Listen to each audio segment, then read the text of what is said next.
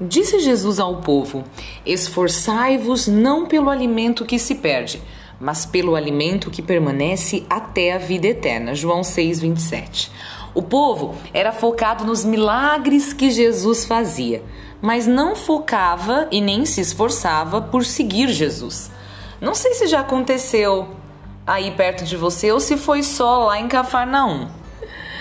Tem pessoas que são ótimas para participar de retiro, de noite de louvor, se empolgam até em momentos de oração. Gostam de sentir a graça, acreditam e já viram alguns milagres, mas não se comprometem com o serviço apostólico, nunca têm tempo para assumir uma pastoral, não são capazes de encontrar o lugar na própria paróquia. Acham que rezar de casa já está ok. Querem até a presença do Senhor, gostam de Jesus mas trata-se de um relacionamento imaturo e sem progressos com o Senhor. Essas pessoas não são verdadeiramente felizes porque elas fazem e vivem o oposto do que nos sugere o Salmo 118 e 119. Na lei do Senhor, elas não vão progredindo. Jesus percebeu que aquele povo que estava ali ao seu redor, o cercando, não estava preocupado, muito menos se esforçando em buscar o alimento eterno. Queriam um alimento rápido, prático e que o saciasse. Vou chamar essa fé de fast food. A pessoa quer se alimentar rápido, está com fome. O que, que ela faz? Passa num drive de lanche ou chama no aplicativo aquela comida que ela sabe que é a mais rápida de todas. Naquele momento da fome, a pessoa não se preocupa em como aquela comida foi preparada, de onde vieram os ingredientes, muito menos com o valor nutricional daquela refeição. Ela só quer comer logo e se sentir saciada, não é? Existe também, povo de Deus no meio de nós, os cristãos fast food. Eles têm fome e sede da palavra de Deus, querem sim se saciar e sentir a presença do Senhor, mas tem que ser rapidinho. Então, um vídeo na internet vale. A missa não pode passar de uma hora. A homilia tem que ser rapidinha. Nosso padre tá falando demais. Limpar os bancos depois da missa, não, não tem nenhuma chance, porque eles estão sempre atrasados para o próximo encontro, que é sempre alguma coisa fora e longe da igreja. Cristãos fast food não curtem esforço.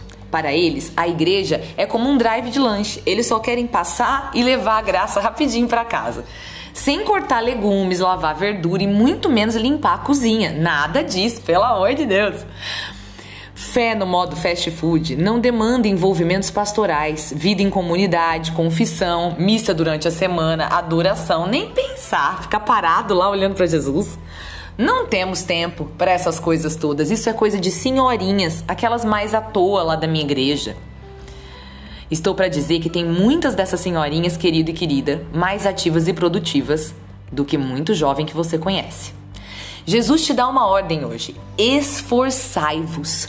E o esforço que Jesus nos pede não é qualquer esforço.